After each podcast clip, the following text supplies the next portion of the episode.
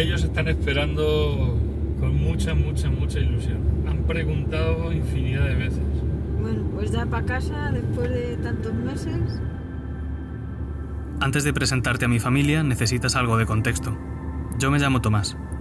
Estoy volviendo a Herencia, en la provincia de Ciudad Real.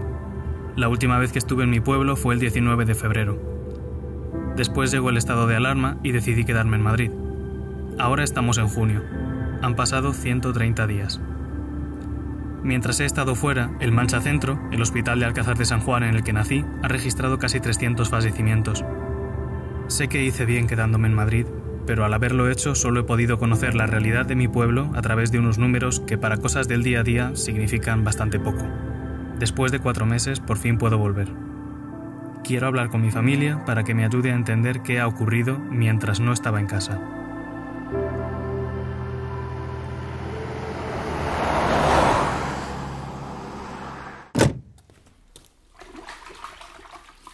En asientos separados y con las mascarillas puestas, mis padres y yo nos ponemos un poco al día. Al llegar a casa bajamos el equipaje y lo embadurnamos bien de lejía y sanitol. Diría que tanta cautela me parece excesiva, pero sé que nuestra primera parada después de llegar es ver a mis abuelos. Toda precaución es poca. Tomás, tiene que ser así desde lejos, ¿no? Bueno, pues ya está. Hombre, estás pelado. ¿Qué pasa por ahí bien, no? Siéntate un poquito, hijo Bueno, mío, que no siéntate. te di un abrazo. Siéntate, que entiendo que has crecido.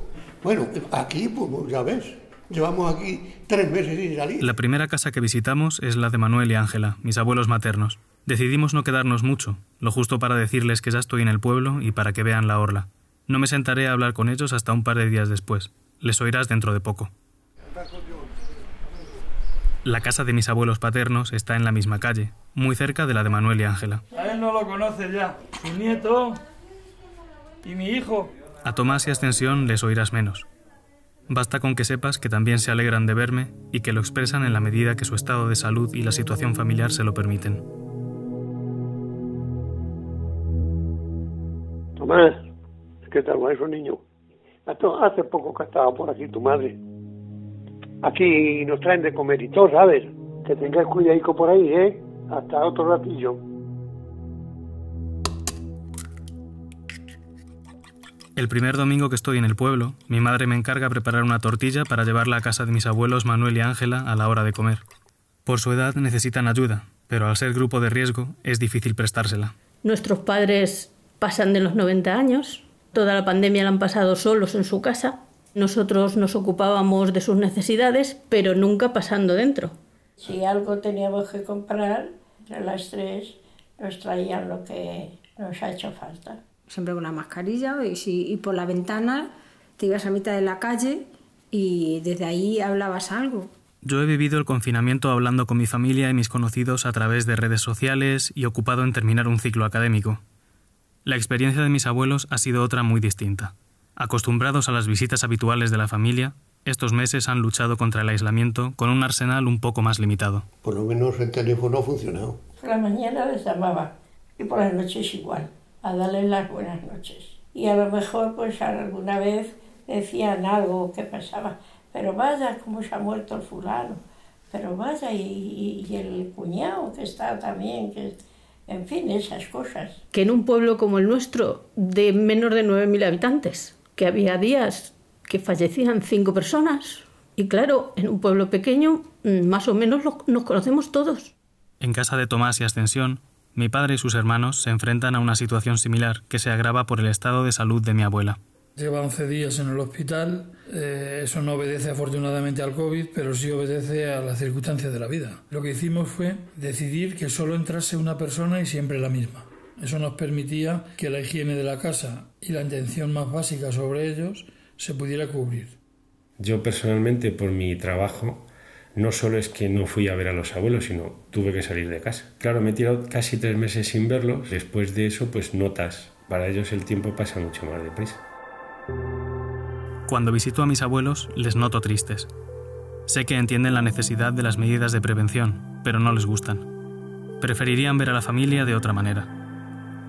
Solos en una casa en la que caben hijos y nietos, no resulta difícil imaginárselos sentados sin más tarea que acompañarse de un televisor que preocupa más que calma.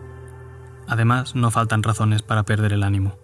Aunque la situación más problemática surgió a poco de iniciarse el confinamiento, el día 20 murió la tía Mariana en Madrid.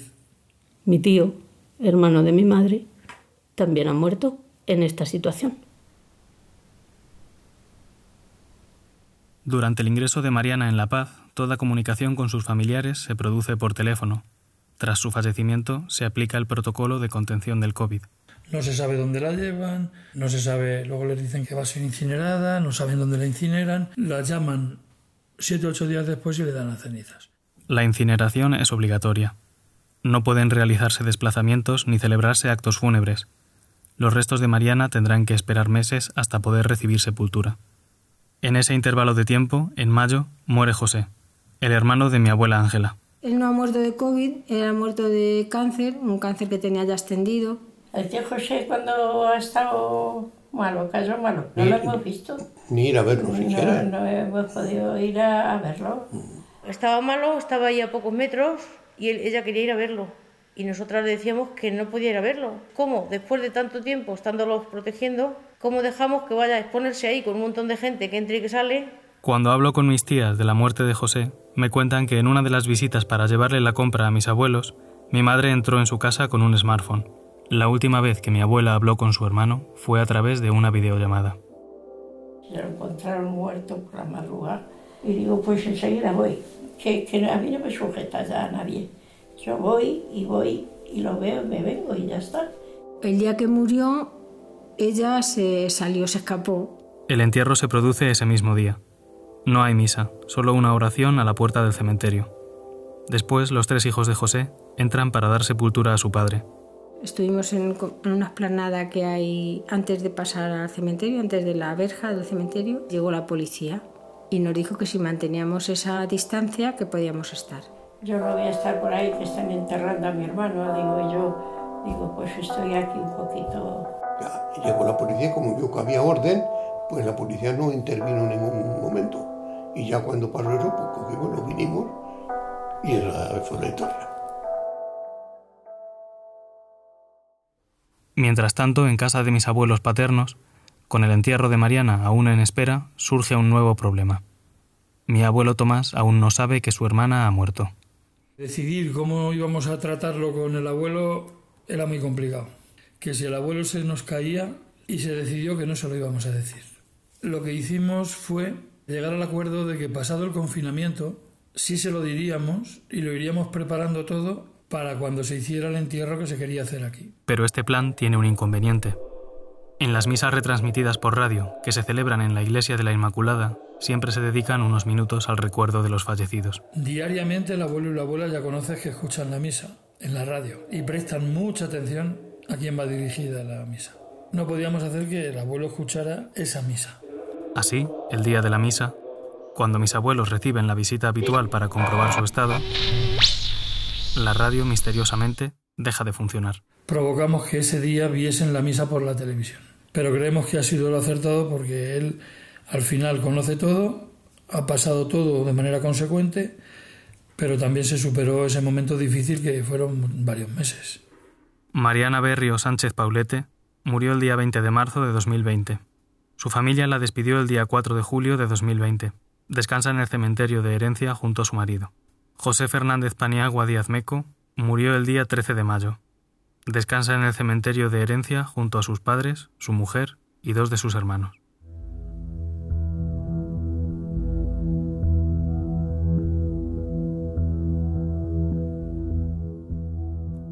Una de las personas con las que más interés tengo en hablar cuando vuelvo a casa es con mi tío Antonio.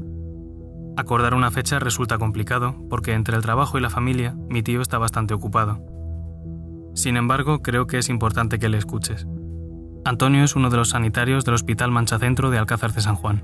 El hospital se dedicó exclusivamente al COVID, exclusivamente. Había días que había en la puerta 100 pacientes para ingresar y decías, ¿y dónde los meto? No tengo sitio para meter a la gente. Llegará un momento no muy lejano, en pocas semanas, en el que tendréis que elegir a quién enchufa un respirador y a quién no. Vamos bien protegidos, creemos que sí, pero una vez que estás dentro se te olvida tu protección. te metes, atraviesas la puerta y ya no piensas en si estás protegido, no, vas a lo que tienes que hacer. Y llegar a casa y claro, quitarte la ropa, apartarla directamente a la ducha, meter la ropa en la lavadora y oler el frigasuelo. Pues no dormías. Repasabas el turno completo en tu cabeza sin tú querer y lo comentabas con los compañeros y todos te decían lo mismo. No he dormido nada, hoy tampoco, ni yo. Se te muere la gente, lo pasan mal, lo pasan mal cuando se te muere alguien. Y bueno, cuando se te muere alguien que has estado luchando por él. Durante 50 días pues te llevas un palo. Hemos llorado un montón todos. Pero bueno, una vez pasa esa fase de choque, empezó a salir gente bien. Y entonces, pues bueno, la cosa está de otra forma. Nadie con experiencia con algún cargo que se supone que es experto en ese tipo de cosas, vino a decirnos qué teníamos que hacer. Tu voluntad te dice que tienes que sacar adelante esto, pero ya es a nivel de voluntad y emocional y profesional, no porque nadie esté pendiente de ti y te cuide. A nosotros no nos cuida nadie. No tenemos ahora mismo un buen sistema sanitario, tenemos en general buenos sanitarios.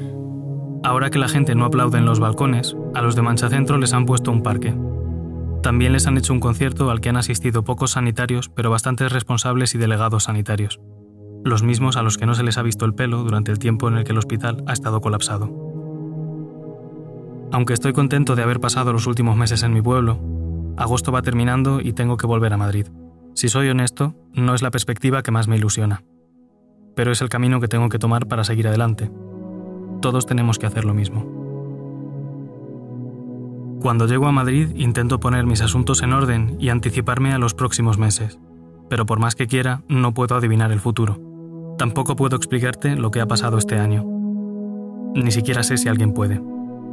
Pero vendrán, de hecho están aquí ya, personas que querrán contarnos su versión del coronavirus, que cogerán a nuestros muertos y querrán hacer los suyos. En esos momentos, yo intentaré recordar los meses que he pasado pidiéndole a mi familia que le hable a un micrófono para poder compartirlo contigo. Creo que sus palabras tendrán incluso más sentido entonces. Al hablar con mi abuela Ángela, le pregunto si ha pensado en ir a velar la tumba de su hermano. Me es igual. De todas formas, ¿a, ¿a qué vienes? Allí no lo voy a ver ni a él ni a los demás que están. Ahí no voy a ver a nadie. Eh, siempre lo tengo presente.